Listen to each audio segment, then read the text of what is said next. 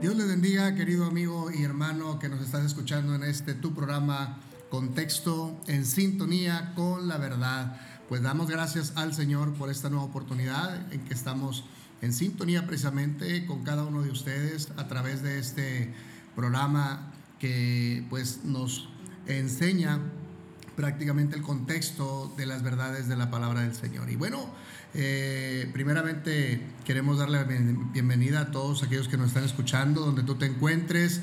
Pues nos daría mucho gusto que nos escucharas, que tomaras un tiempo para estudiar la palabra con nosotros, para estar puntualizando algunos conceptos que van a ser de bendición para nuestra vida. Y recuerda que estamos viendo un tema muy, muy interesante que tiene que ver con la salvación. Y bueno, yo te recomiendo que tomes tus apuntes, tus libretas, tu Biblia, para que estés ahí a la mano eh, viendo cada palabra, cada escritura que estamos nosotros revisando, porque es importante que cada uno de los que estamos escuchando este programa, pues eh, aprendamos, pero que aprendamos probando con la escritura. Amén. Bueno, yo soy tu servidor y amigo, el pastor Eric Almaraz, y estoy muy contento de tener una vez más la oportunidad de llegar a tu casa, llegar a tu coche, ahí donde tú te encuentres Damos la gloria a nuestro Dios por esa bendita oportunidad. Y bueno, pues el día de hoy vamos a ver un tema muy, muy especial, ¿verdad? Que la verdad bendice nuestra vida, nuestra alma. Pero hoy tengo la bendición, la oportunidad de tener conmigo pues a mi querida esposa. Damos gracias al Señor, ¿verdad? Porque es una bendición para mí que ella pueda estar conmigo participando en este programa y que juntos vamos a, a enseñar y aclarar lo que tiene que ver con el tema de la adopción. Recordemos que hemos visto algunos temas muy muy importantes como lo es el llamado eficaz, vimos también lo que es la conversión, lo que tiene que ver con el arrepentimiento y la fe, venir al Señor.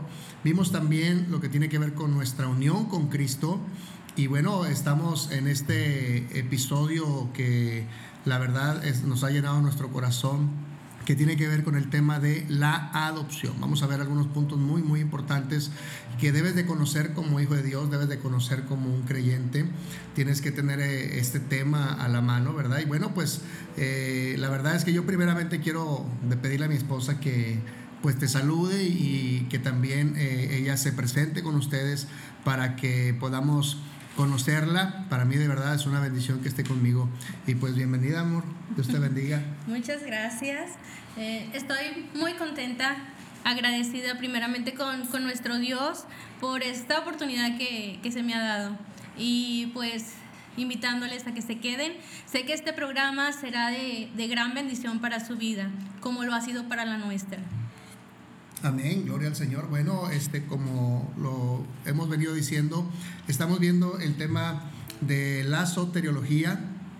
Oye, amor, no diste tu nombre. Preséntate, por favor. Para servirles, eh, su amiga servidora Patricia Mares de Almaraz. Amén. Ella es la, este, mi compañera de viaje con la que, pues, gracias al Señor, Dios nos ha permitido, este, andar en este ministerio que el Señor nos ha encomendado.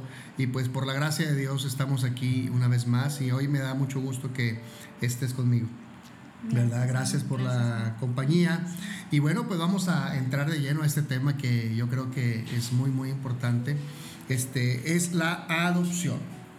Cuando pensamos en la adopción, pues muchas veces eh, no alcanzamos a comprender la realidad de, este, de esta palabra, adopción. ¿Qué significa ser adoptados? Y en este caso, ¿qué significa ser adoptados por Dios? Bueno, quisiera llevarles a una cita que se encuentra en Efesios capítulo 1, versículo 3, y dice el apóstol con una expresión de exclamación, bendito sea el Dios y Padre de nuestro Señor Jesucristo, que nos bendijo con toda bendición espiritual en los lugares celestiales en Cristo Jesús. Miren la, expresión del apóstol cuando habla acerca de las bendiciones en Cristo Jesús. Él va a culminar precisamente hablando sobre este tema de la adopción y es algo muy hermoso, muy maravilloso el hecho de pensar que el Señor no solamente tuvo a bien eh, elegirnos en la eternidad, no solamente tuvo a bien el Señor de salvarnos de resucitarnos de entre los muertos, porque la Biblia dice que estábamos muertos en delitos y en pecados. Dice la Escritura que Dios nos dio vida con Cristo Jesús, es decir, fuimos vivificados porque estábamos muertos.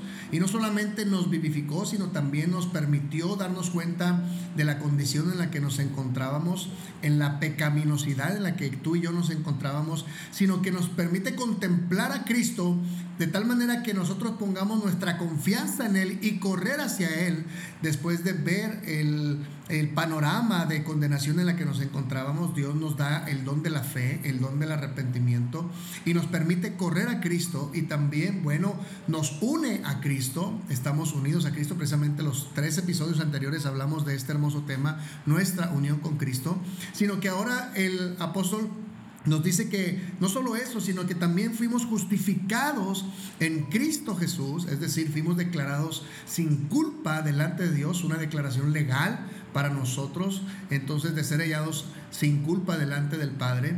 No solo eso, sino que, de hecho, quiero decirles algo, hermanos y amigos que me están escuchando. Si Dios hubiera hecho solamente eso, Solamente Él nos rescata, nos salva, nos perdona, nos regenera, nos, eh, este, nos justifica, nos declara sin culpa. Pues prácticamente creo que nosotros tendríamos suficiente con eso. Pero Dios, por eso dice el apóstol, bendito el Dios y Padre nuestro Señor Jesucristo que nos bendijo con toda bendición. Es decir, Dios no solamente nos salva, no solamente aplica la justificación a nuestra vida, sino que va más allá. Y yo creo que la parte de la adopción es el clímax de la obra de Dios, es el clímax de la obra de Jesucristo, de la obra redentora, sino que Él decide, no solamente nos salva, y Él pudo haber dicho, bueno, yo los salvo y los hago pueblo mío y hasta allí, pero vamos a ver un tema en el que Dios incluye una bendición más allá de lo que nosotros pudiéramos imaginar. Él decide declararnos hijos suyos.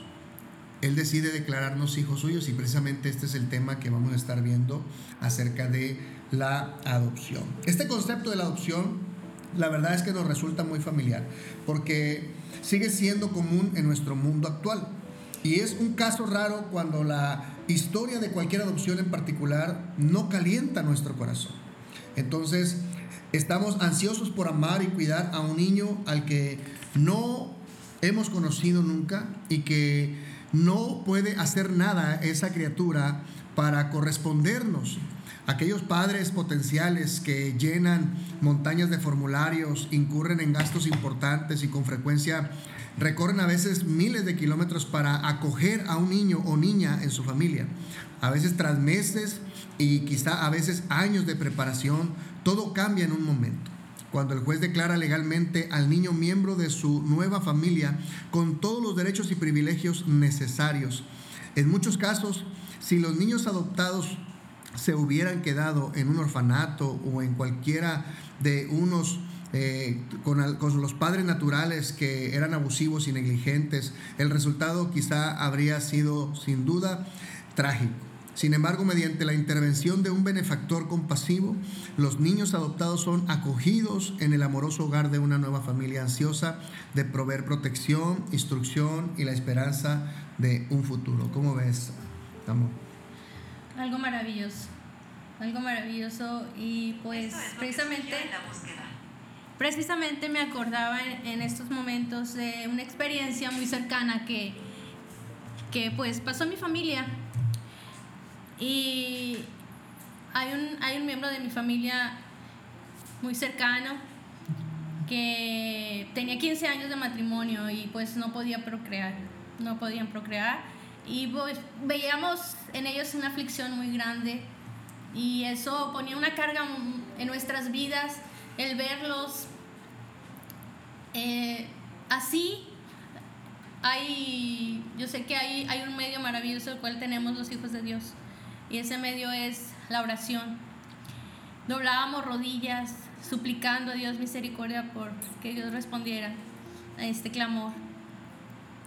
Mi familiar no quería este pues ya visitar médicos ni lugares donde pues hay niños que se dan en adopción, ¿verdad? Como el DIF, por los procesos que son muy largos y pues no le, no le daban esperanzas. Entonces sé que Dios responde a tiempo y que tiene cuidado de niños y yo sé que el Señor tenía una bendición especial para ellos, para todo aquel que le busca. Precisamente ellos también incurrieron en muchos gastos, en mucho espera, en paciencia, tuvieron que pasar por todo ese proceso que conlleva una adopción, ¿verdad? O sea, todo eso son cosas que vemos todavía en nuestro tiempo. Este, y precisamente, bueno, mi esposa habla acerca de la experiencia con su familia y donde de cerca pudieron ver todo este proceso que la verdad fue, yo también fui parte de ese proceso, la verdad es que fue un proceso de espera, de paciencia, y si nosotros estábamos ansiosos, cuánto más los, los padres, ¿verdad? Claro, que estaban... claro, y sé que había un, una niña muy vulnerable, eh, deseando el amor de un padre. Y yo sé que Dios tiene cuidado de todos esos niños y Él se compadece, porque el Señor tiene cuidado y lo constantemente nos lo está nombrando en su palabra. Él es Dios de eh, Padre de huérfanos, Él tiene cuidado de ellos y pone el querer en las personas eh, como en sus hijos. y pues quiero dar un testimonio, un pequeño testimonio sobre esto y el Señor un día contestó esa petición que teníamos. Yo constantemente ponía en los grupos de oración. Un día, llegando al templo, a la casa de Dios, me llegó una noticia, una llamada, y en esa llamada me decían que había una familia que quería dar en adopción a su bebé. ¿Por qué? Por las razones, no podían cuidarla, no podían hacerse cargo de, de esta eh, niña tan preciosa la causa del, mismo pecado, los vicios que ha encadenado al hombre, pues les impide les impide hacerse cargo y ser responsables de aquello de, lo cual Dios les ha encomendado. Y el Señor obró. Yo no pensé que fuera así, fue un milagro tan grande, llegando a un culto de oración, un servicio de oración, recibimos esa llamada y, y enseguida dijimos, queremos conocerla. Hablé a mi familiar, enseguida hablé a mi familiar y al día siguiente ya estábamos ahí en esa casa. Recuerdo como si fuera ayer, en ese lugar, esperando a esa niña con su abuelita. No podía hacerse cargo de ella. ¿Por qué? Porque pues estaba en el lugar de trabajo, ahí era donde ella trabajaba y era muy difícil hacerse cargo de, de la niña. Cuando llegamos, una cena maravillosa porque la niña se fue a los brazos de mi familiar.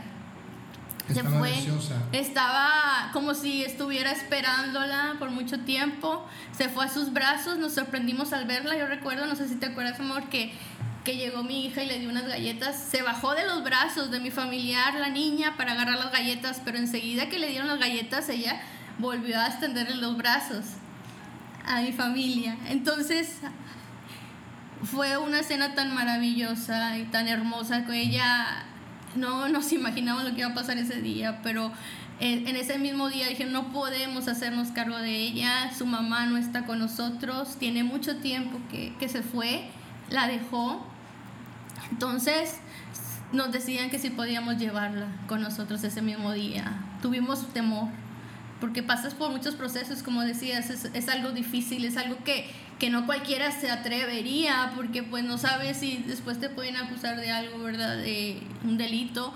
La niña estaba tan vulnerable, tan eh, flaquita porque faltaban los cuidados, su alimentación. Eh, podíamos ver su ropa, sus ropas desgastadas, no traía calcetas, hacía mucho frío, no tenía ropa de frío. Eh, fue algo difícil esa escena, pero salimos con la niña hablando claro con la señora y le dijimos que todas las cosas las queríamos hacer de forma legal. Que queríamos hacer las cosas como se debía. Si nos llevábamos la niña en esos momentos era porque no queríamos que la niña sufriera más, porque no podían cuidarla. Y así fue. Ha sido un proceso duro, largo, de espera. A mi, a mi familia se le dijo un día, este proceso va, va a costarte y va a ser muy difícil, tal vez van a ser años. Pero estás dispuesta a hacerlo y ella dijo sí. Ellos dijeron sí. El matrimonio dijo sí, estamos dispuestos, porque no nos hacemos la vida sin ella, no nos, no nos imaginamos una vida sin ella. fuimos testigos hace unos meses. ah, ha sido un proceso difícil, pero también nosotros participamos como testigos de, de- de ese momento, mi esposo, mi hija y yo, porque fue- estuvimos ahí presentes para, para el proceso de adopción. Fueron momentos muy difíciles donde nos enfrentamos con el juez, con la juez, preguntas que nos hicieron, nos separaron, eh, pero los co- coincidíamos los tres, porque fuimos testigos de lo que vimos, fuimos testigos y somos testigos de lo que vemos ahora con esa niña, cómo es cuidada, cómo es eh, protegida, cómo es amada, cómo es guardada, cómo, cómo es sustentada y ya es tratada, a pesar de que no era aún adoptada, ella ya estaba disfrutando de la posición como hija. Amén. Y, y bueno, eh, eh, esta experiencia que mi esposa comenta, la verdad es que la vivo muy, de cerca. Y precisamente el Nuevo Testamento utiliza esta analogía, es decir, compara esta situación como la que tú comentas eh, en este proceso de adopción. Ahora, los que nosotros, por ejemplo, la niña, que en este caso estaba bajo la custodia de alguien que de alguna manera no le daba eh, el trato que, que debía y de alguna manera estaba esclavizada a ese trato, tuvo que venir un benefactor, tuvo que venir alguien que quería hacerse cargo de ella y entró en este proceso. Bueno, es el mismo, es una analogía que la escritura nos enseña a nosotros para que podamos nosotros eh, eh, entender. Es la manera en que Dios permite que entendamos a veces las verdades de la palabra del Señor. Y usa esta, esta experiencia de la adopción, ¿verdad? Amplía Dios de esta manera esta bendición de la adopción humana usándola como una comparación para describir el amor paternal de Dios por nosotros. En, cierta manera podríamos decir, éramos huérfanos espiritualmente bajo la cruel opresión del pecado y de Satanás. Entonces por naturaleza la Biblia nos enseña, dice que nosotros éramos hijos de ira, como dice Efesios 2.3.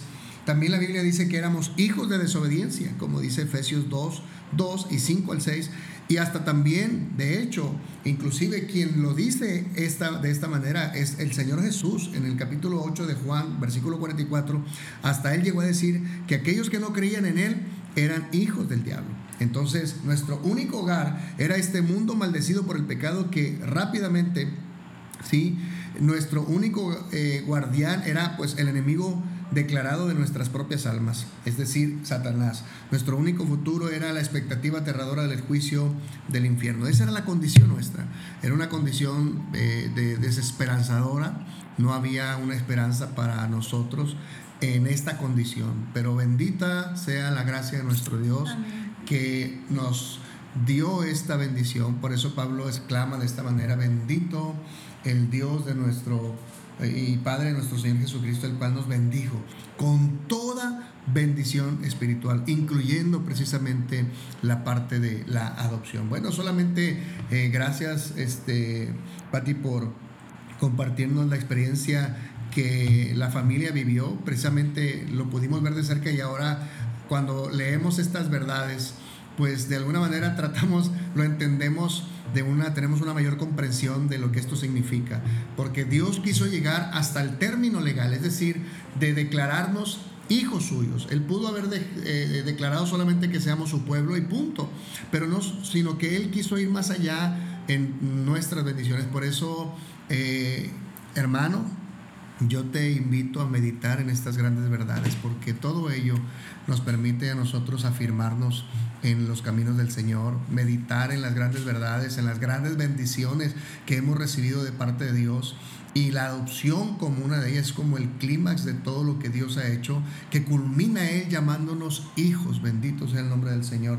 Entonces, mira lo que dice eh, en el deseo Dios de, de manifestar su gracia este, para nosotros. Él intervino a nuestro favor, dice Efesios 1, 5 al 6. En amor dice, habiéndonos predestinado para ser adoptados hijos suyos por medio de Jesucristo, según el puro afecto de su voluntad, para alabanza de la gloria de su gracia, con la cual nos hizo aceptos en el amado. Gálatas 4, 4 al 5 dice, pero cuando vino el cumplimiento del tiempo, Dios envió a su Hijo, nacido de mujer y nacido bajo la ley, para que redimiese a los que estaban bajo la ley, a fin de que recibiésemos la adopción de hijos. Qué linda verdad. Bendito sea el nombre del Señor por la gracia de nuestro Dios. Bueno, o sea, esto es parte de lo que nosotros podemos entender acerca de la adopción. Por eso es importante entender esta analogía porque nos permite entender esta grande verdad de lo que Dios ha hecho por nosotros. Amén. Verdaderamente, eh, según las estadísticas nos dicen que hay más de 153 millones de niños huérfanos alrededor del mundo. Y pues esto es triste y ese es algo, yo estaba estudiando en la mañana en el Antiguo Testamento sobre un caso de, un infanticidio cometido en, en el tiempo de, de, Moisés, bueno, antes del nacimiento de Moisés. Sabíamos que Dios iba a mandar un libertador al pueblo de Israel y pues eh, Faraón estaba enojado y quería destruir y él mató muchos niños. Vemos el mismo caso en Herodes, cuando supo Herodes del nacimiento de, el cumplimiento de las profecías y que iban a ser Jesús un salvador también para los israelitas, hizo lo mismo, cometió infanticidio. En Amós también nos hablan casos, ¿verdad?, de, donde los niños eran maltratados y eran abusados, eran eh, eh, por aún por su, el mismo pueblo, por sus propios padres. Eh, eso, es, eso es terrible. Y, y sigue sucediendo esto porque sabemos que, como te decía en la mañana, que Satanás vino a matar, hurtar y destruir. Él, él, él ve en cada niño la imagen de Dios, ¿verdad? Él ve, eh, dice la palabra de Dios, que fuimos creados a imagen y semejanza de nuestro Señor. Entonces es algo, es algo eh, de, que tenemos que prestar mucha atención, ¿verdad? El origen de todo esto, pues sabemos que viene, detrás de él hay, hay, alguien que se llama Diablo, que vino esto a, a, a matar. Y, y pues un, alguien muy vulnerable y sensible eh, son los niños. Sí, de hecho, este, pues hemos, hemos entendido, de hecho, cuando existe esta posibilidad de la adopción, a veces por cuestiones naturales eh, no se puede llevar a cabo. Y creo que la iglesia debería de pensar seriamente cuando exista la posibilidad de la adopción. Creo que es algo que deberían de considerar porque la adopción permite eh, rescatar generaciones. Es decir, cuando un matrimonio que naturalmente no pueden este, tener hijos, este, ellos cuando ven la posibilidad de la adopción, lo que realmente están viendo es prácticamente lo que Cristo nos enseña, que es la parte de la compasión, la parte de poder ver eh, la necesidad de acoger a alguien en el hogar, pero haciendo esto, lo que realmente hace esa pareja, ese matrimonio cristiano, lo que hace precisamente es rescatar a un niño o una niña, pero no solamente rescata a ese niño o esa niña, sino que la rescata prácticamente sus generaciones. Es decir, cuando la acogen en el hogar cristiano, ellos van a enseñarle principios, valores de la palabra de Dios, verdades de la escritura, que ellos van a rescatar no solamente a ese niño, sino también a toda la generación que viene detrás de ellos. Entonces es una forma de rebatar al enemigo usando precisamente los medios de gracia y creo que la adopción es una de ellas. La gracia, la adopción es una oportunidad de también de extender la verdad del Evangelio, extender el reino del Señor a otros corazones y creo que es una oportunidad muy, muy linda de glorificar también el nombre del Señor. Escuchaba a una hermana llamada Patricia Nanu, ella decía que la, adopción es una, guerra espiritual. Es, correcto. Eh, tiene referencia con esto que acabas de decir. Efectivamente, porque tiene que ver con lo espiritual, es decir, tiene que ver con personas que son rescatadas.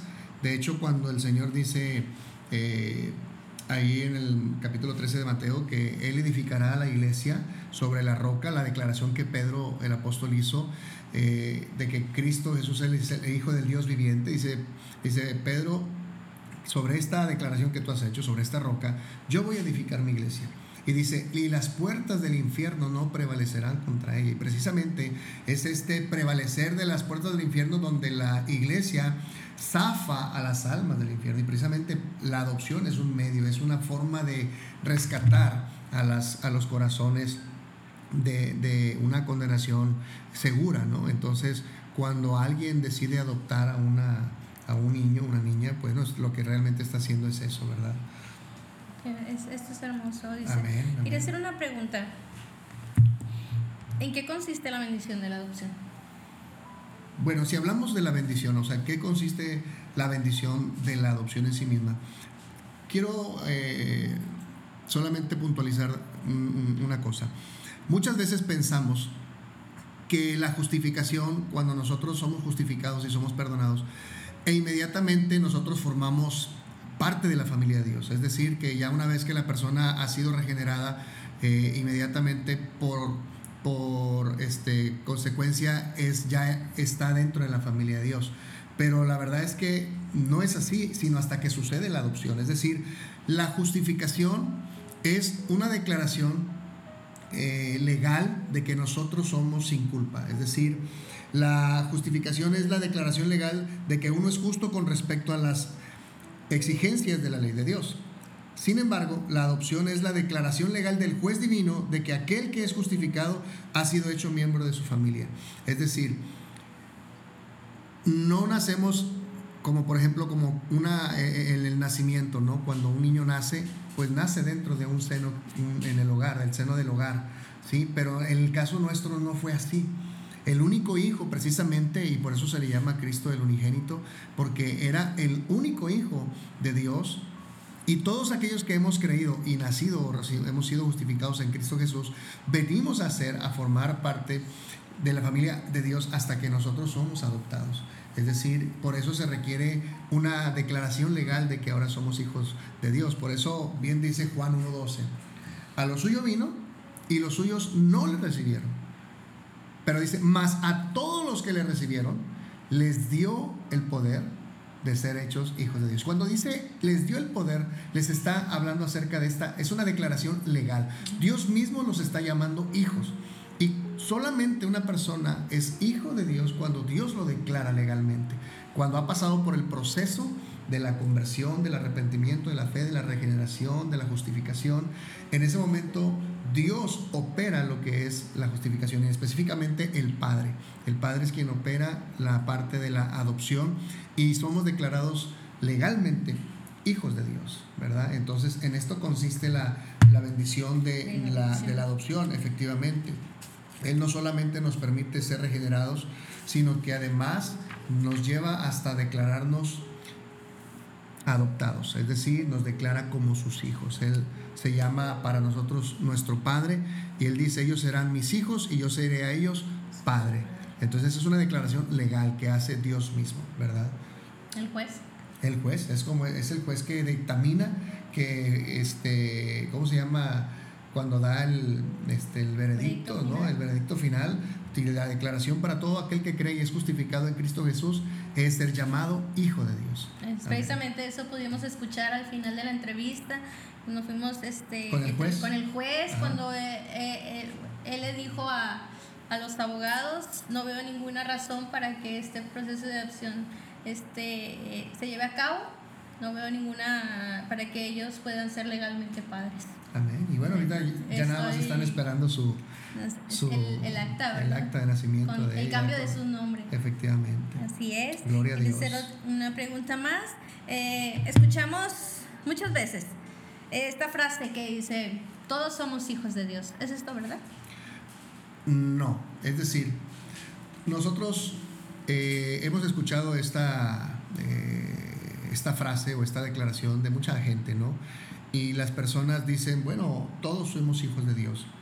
Sin embargo, esto es un error. Este es un error debido a que la Biblia nos enseña que necesitamos ser declarados por el Padre hijos de Dios. ¿Y cuando una persona es declarada hijo de Dios? Bueno, es declarada cuando esa persona es justificada por Cristo Jesús, cuando esa persona cree al Evangelio, cuando esa persona es llamada por Dios al arrepentimiento y fe, al perdón de sus pecados, y es en ese momento cuando se le declara lo que le veríamos en Juan 1.12, él dice, a ellos les da el poder, ¿sí? la potestad, la declaración legal. Entonces, eh, esta idea de que todos somos hijos de Dios realmente pues es una mentira. La palabra que leías, pues, precisamente, más a todos los que la recibieron, ¿a quién? A Cristo Jesús, a los que creen en su nombre, Dios les potestad, les da la autoridad de ser hechos. Así es, de hecho, cuando hablamos de la adopción, quiero que podamos entender esto, hablamos de una relación, es decir, hablamos de una relación con un padre al que vamos nosotros, con el cual vamos a intimar, es decir, vamos a relacionarnos a partir de esa declaración, cosa que los incrédulos no pueden tener, ¿verdad? Porque los incrédulos simplemente ellos no creen en Cristo, entonces por tanto no pueden ser llamados hijos de Dios. De hecho, no solamente eso, eh, es, algo, la, verdad es que sí es, eh, esto se le conoce como la paternidad universal. Así es como se le conoce, mucha gente lo, llama de que Dios es Padre de todos los vivientes. En cierto sentido, tiene cierta verdad, pero no como nosotros o como ellos la pudieran interpretar. Es decir, si bien es cierto, Dios, la Biblia dice que Dios es el que hace que llueva sobre justos e injustos, que haga sale el sol sobre buenos y malos. Sin embargo, esto no significa que esas personas son hijos de Dios. Es decir, aunque Dios es su creador, ellos reciben una gracia común como todos los demás. ¿sí? Hay gente que se comporta de manera este, eh, tan perversa y tan malvada y sin embargo Dios les concede la vida. Entonces tenemos que hacer esta diferencia entre una cosa y otra. Sí, como podíamos, eh, hablamos en la mañana sobre el caso de, Judas, que vivió con Cristo, anduvo con Cristo, comía con Cristo, el mejor maestro, el mejor profeta, el pues Dios mismo con él. Eh, y los mismos discípulos no, no veían diferencia, sin embargo su fruto eh, pues dio evidencia de que él no era no era un hijo de Dios. de, hecho, precisamente, eh, Judas es un caso, es, el, es, el, es, un ejemplo muy claro, ¿verdad? De que él pudo haber dicho, yo anduve con Cristo, ¿verdad? Pero Jesús mismo lo dijo, que no todos eran de él, ¿verdad? Dice, yo os elegí a vosotros Ustedes no me eligieron a mí, yo los elegí a vosotros. Y dice, y uno de vosotros es diablo. ¿Sí? Es decir, refiriéndose a Judas, el que le habría de entregar. Bueno, estas declaraciones son muy eh, tajantes en la palabra del Señor, de tal manera que no hay lugar a una confusión. O solamente tenemos, se puede existir dos padres. Dios nuestro Padre, que es quien hace la declaración legal, pero también Satanás es el padre de todos aquellos que no creen a la verdad. Entonces, no hay tal idea como que todos somos hijos de Dios. No solamente los que han creído en Jesús como el Hijo de Dios y han confiado en la persona de Cristo y en su obra expiatoria y han recibido la salvación de parte del Señor, la vida eterna, ellos son declarados legalmente por el Padre como sus hijos. Entonces, no es que todos sean hijos de Dios. De hecho, la manera en que uno identifica quién es hijo de quién, bueno, es precisamente en la evidencia que dan cuando obramos, cuando hacemos las cosas.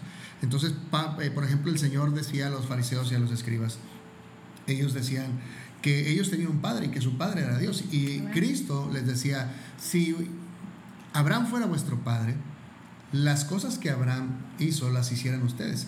Dice, pero ustedes no son hijos de Abraham, ¿sí? Porque ustedes me quieren matar.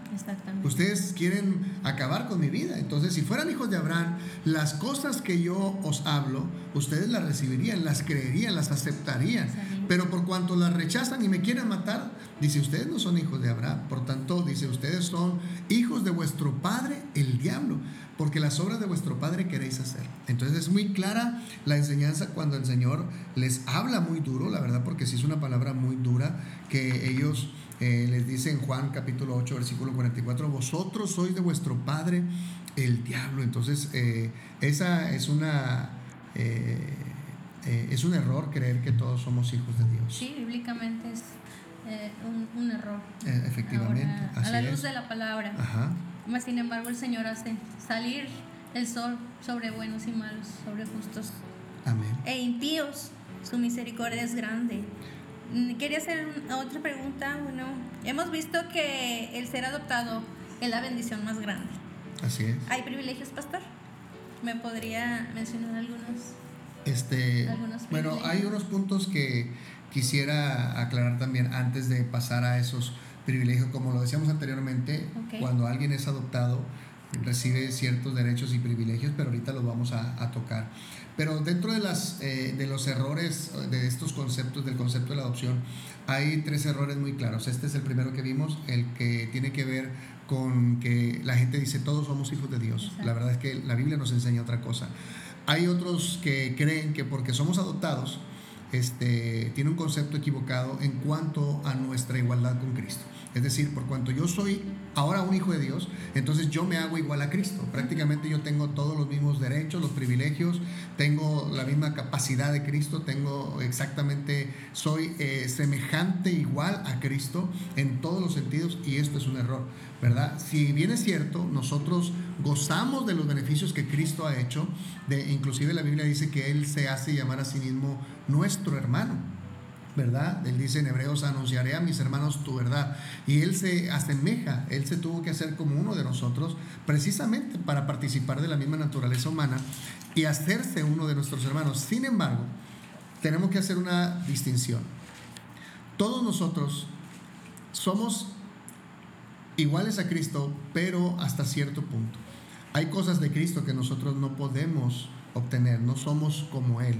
Es decir, Cristo es Dios y Cristo es el Hijo de Dios y en ese sentido Él es un ser eterno. Él, él no fue creado, Él no tuvo principio de días, nosotros sí. Aunque nosotros hemos recibido la vida eterna, no somos seres eternos. ¿Por qué? Porque no fuimos creados, eh, eh, es decir, no, no, no somos eternos. Nosotros sí tuvimos un principio de días. Entonces nosotros no disfrutamos de la misma, este, ¿cómo les puedo decir? Eh, esencia de Cristo, porque Él es Dios y nosotros no. Entonces, por eso en ese sentido, eso lo hace a Él un ser eterno, cosa que nosotros no disfrutamos. De hecho, la escritura se le conoce a Él como, si podemos leer Juan 3:16, dice la escritura, porque de tal manera amó Dios al mundo que ha dado a su Hijo unigénito. Ahora, ¿esta palabra qué significa? Unigénito. Bueno, que Él es único. Él es único en su especie. Por eso esta palabra quiere decir que es único entre muchos, pero Él es el, que, el único que disfruta, que goza de esa naturaleza como Dios y como ser eterno. A diferencia de nosotros, nosotros no tenemos esa, esa eh, distinción. Es bueno, es lo que nos distingue de Cristo. Por eso no podemos hacernos en todos los sentidos igual a Cristo. Él es diferente y de hecho Él es único. Él es el unigénito del Padre. De hecho, cuando Cristo resucita, Él hace una distinción muy clara. Y cuando le dice a las mujeres, Vayan y díganle a vuestros hermanos que subo a mi Padre y a vuestro Padre, a mi Dios y a vuestro Dios. Él hace una distinción, precisamente esa distinción que tiene que ver con la diferencia de lo que nosotros somos y lo que Él es. Pero al fin de cuentas, somos hijos del Padre Celestial en Cristo Jesús. Es decir, Él nos permite tener ese llamado o esa declaración legal como hijos. Pero eso no quiere decir que tengamos las mismas características de Cristo como único hijo, ¿verdad? Como único y pues Él es Dios. Así es. Dios mismo, pero pues sí tenemos la bendición que nos dice Romanos 8:15. Dice, le dice a su pueblo el Señor a través de estas palabras, no temas, que hemos recibido el espíritu de adopción por el cual ahora podemos clamar a Padre. Y si hijos, dice la escritura, también somos herederos de Dios y coherederos con Cristo. Amén, amén. Amén. Amén, así es. Eh, la otra pregunta que, que, bueno, la última pregunta, la otra que te he hecho al final. Hay el, eh, este, bueno, mira, tú hablabas acerca de los privilegios. ¿Qué privilegios son los que nosotros tenemos? este, si pudiéramos llamarlo así, porque realmente eso es lo que son. Existen algunos privilegios que vale la pena puntualizar en este tema. Vamos a ir cerrando. Hemos dicho ya que es una bendición la adopción porque es la, el deseo del Padre Celestial de darnos a nosotros comprensión, de darnos a nosotros seguridad, compasión, de darnos provisión, de darnos cuidado. Y en ese sentido, Él va más allá, no solamente a Él interesa salvar nuestra alma, sino que nosotros disfrutemos como hijos el cuidado de un Padre y nos permite a nosotros entenderlo de la manera que hace una analogía y presenta la adopción como un ejemplo para que nuestra mente pueda captar la intención de Dios. En su beneplácito, Él decide en la eternidad predestinarnos para ser adoptados, es decir, prepara todo para que nosotros como sus eh, pueblo que ha sido salvo por la obra redentora de Cristo, recibamos la adopción, es decir, la declaración legal de que somos hijos de Dios. Vamos a ver solamente rápidamente los privilegios que nosotros hemos recibido para que lo podamos tener en cuenta. Y uno de ellos es que nosotros hemos eh, tenido la bendición de que tenemos el cuidado de nuestro Padre. Y dice la Escritura que una vez que nosotros hemos sido declarados hijos, Dios nos da el Espíritu Santo. Es decir, hemos recibido el Espíritu Santo de adopción. Precisamente el versículo que tú leías hace un momento es el primer lugar, la principal bendición de nuestra adopción es que el Espíritu mismo ha establecido residencia permanente en nuestros corazones, nos libera del pecado y fomenta nuestra comunión con Dios. Después de hablar de la adopción efectuada por la redención de Cristo, Pablo, por ejemplo, añade, dice, y por cuanto sois hijos, Dios envió a vuestros corazones el Espíritu de su Hijo, el cual clama, Abba, Padre. Así que ya no sois esclavos, sino hijos. Qué linda eh, enseñanza, qué linda declaración, porque dice que nosotros, eh, al ser declarados hijos, en ese momento nos es dado el Espíritu Santo. Pero no nos es dado el Espíritu Santo para que vaya con nosotros, sino que ahora para que permanezca dentro de nosotros, es decir, establece su residencia en cada creyente. Eso es, una, es algo maravilloso que a veces no alcanzamos a visualizar, no alcanzamos a, eh, eh, entender lo que conlleva la adopción, sino que quiero que sepan, eh, queridos hermanos, que cuando Dios nos declara legalmente sus hijos, es ahí cuando Él provee el Espíritu, no solamente para que esté con nosotros, sino que ahora Él estará en nosotros. Él hace que nosotros ahora seamos el templo, la residencia permanente de su presencia, de su Espíritu Santo, y que ahora nosotros podamos tener una relación en esta residencia que el Espíritu hace.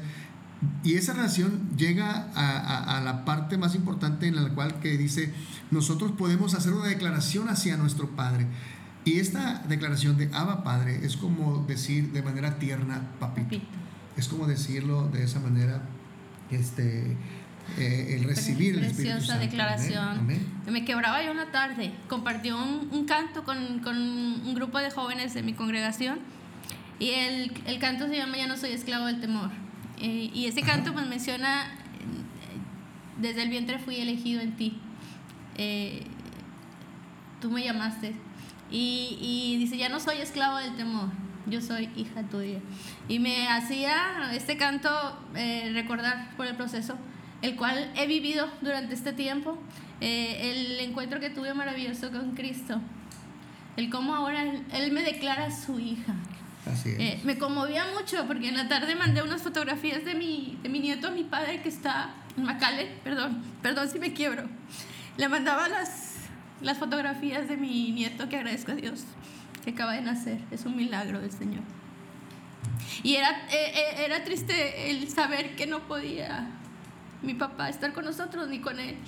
Y que se ha perdido muchos momentos con su familia. Momentos como este.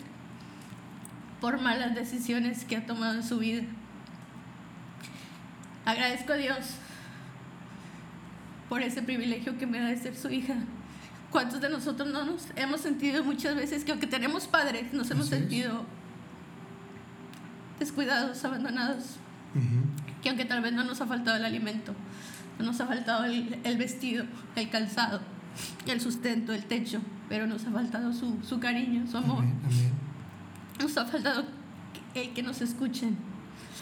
Quiero decirte tú que estás ahí escuchando a través de, de este mensaje que el Señor te está llamando y te está extendiendo sus brazos, haciendo una invitación. Y te dice, dame, hijo mío, tu corazón y miren tus ojos como por mis caminos.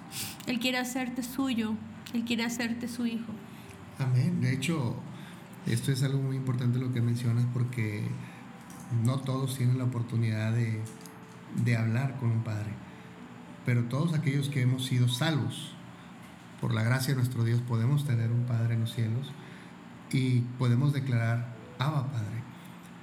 Esta declaración es algo muy hermoso porque habla de una relación íntima con un Padre compasivo, amoroso, misericordioso, que nos ofrece su protección, que nos ofrece sus brazos abiertos, que Él prácticamente al hacer esta declaración nos da la oportunidad de tener una relación que nada puede romper, una relación que nada, que nada absolutamente puede romper. Dice Pablo en los Romanos capítulo 8 que nadie nos apartará del amor de Dios que es en Cristo Jesús, precisamente por esto, porque esa es esa relación que nosotros recibimos Abba Padre.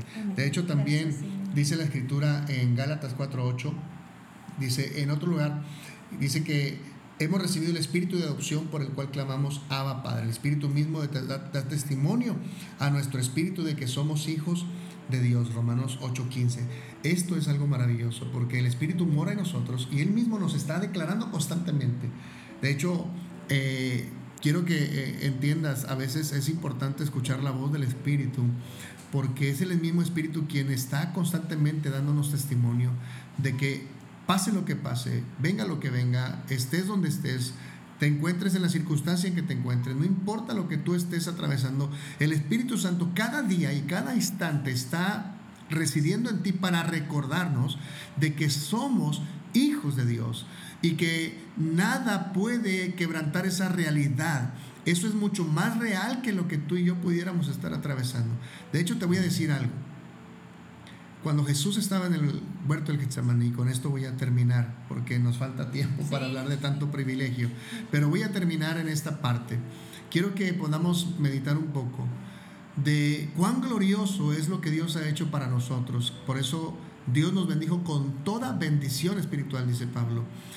Que cuando Cristo estaba en el Getsemaní, Él clama al Padre. Él dice, Abba Padre, y Él pide al Señor que si era posible, pasara esa copa sin que Él la viviera. Y esto hablaba acerca de pasar ese momento de recibir la justa ira de Dios que iba a ser derramada sobre Él por nuestros pecados. Y miren, quiero decirle algo. Hoy tú y yo podemos clamar al Padre, Abba Padre, podemos intimar con el Señor en esa declaración, en esa relación y decirle a Él de manera tierna, papá, papito. Pero ¿saben qué? Que para que tú y yo, fuera posible que tú y yo pudiéramos clamar a Abba Padre, cuando Cristo clamó a Abba Padre para que su Padre evitara la copa de la ira, Cristo no fue escuchado. Él clamó tiernamente a su Padre, pero ¿sabes qué? Él no fue escuchado. Y no fue escuchado, ¿sabes para qué?